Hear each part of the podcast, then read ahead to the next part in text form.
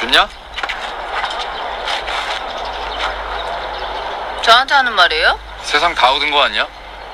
훔치고 속이고 자신을 믿어준 사람 무색하게 만들고 할 말 있으면 정확하게 하세요. 빙빙 돌려 말씀하지 마시고요. 아까 내가 까발리지 않은 건 네가 학생이라서야 학생 아니라니까요.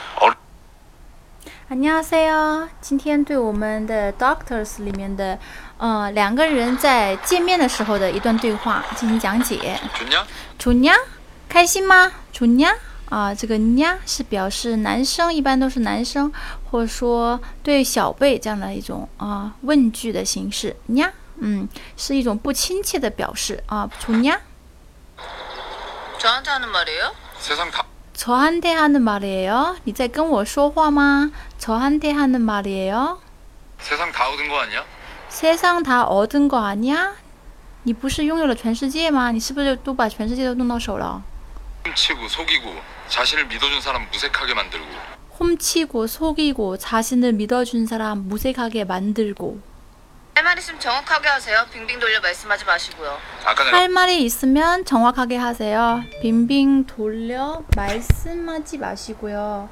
嗯，好，我们看一下啊，今天我们讲了重点的语法就是这句话，빙빙돌다 绕圈子啊。할말이있으면정확하게하세요。有话请直接说啊。정확하다是指准确的说。빙빙돌려말씀하지마시고요，不要绕圈子。빙빙돌려서말하다就是绕圈子啊，不直说，绕圈子。빙빙돌려말씀 하지마시고요，啊，말씀하다还算是一个呃，这里还是在用这种敬语啊。 할 말 있으면 정확하게 하세요. 빙빙 돌려 말씀하지 마시고요. 아까 내가 할 말이 있으면 정확하게 하세요. 빈빈 돌려 말씀하지 마시고요.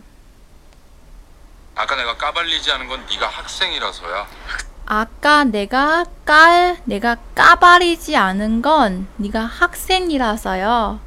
哦，是因为你是学生。刚才我没有揭发你呢，因为你是学生。아까내가까발리지않은건네가학생이라서요。 哦， 학생 아니라니까요. 어른 척 학생 아니란 아니라니까요. 음, 第二个语法呢就是关于 아니라니까요. 뭐뭐라니까 啊 라니까 这里呢在用在这个名词后面 아니라니까요. 啊，是学生 학생이다. 不是学生 학생 아니다. 所以呢 학생 아니라니까요. 相当于是一个间接引用啊，我说过我不是学生了，所以呢，뭐뭐라니까啊，아니다或者是이다后面加라니까是表示啊一种强调刚才的一种事实啊，强调刚才所陈述的一句话啊，我说过了我不是学生，학생아니라니까요，啊，我说过了我不是啊日本人，일본사람아니라니까요，啊这样的啊，뭐뭐니까。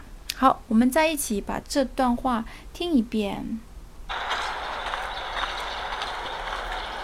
좋냐? 좋냐? 저한테 하는 말이에요? 저한테 하는 세상 다 말이에요. 얻은 거 아니야?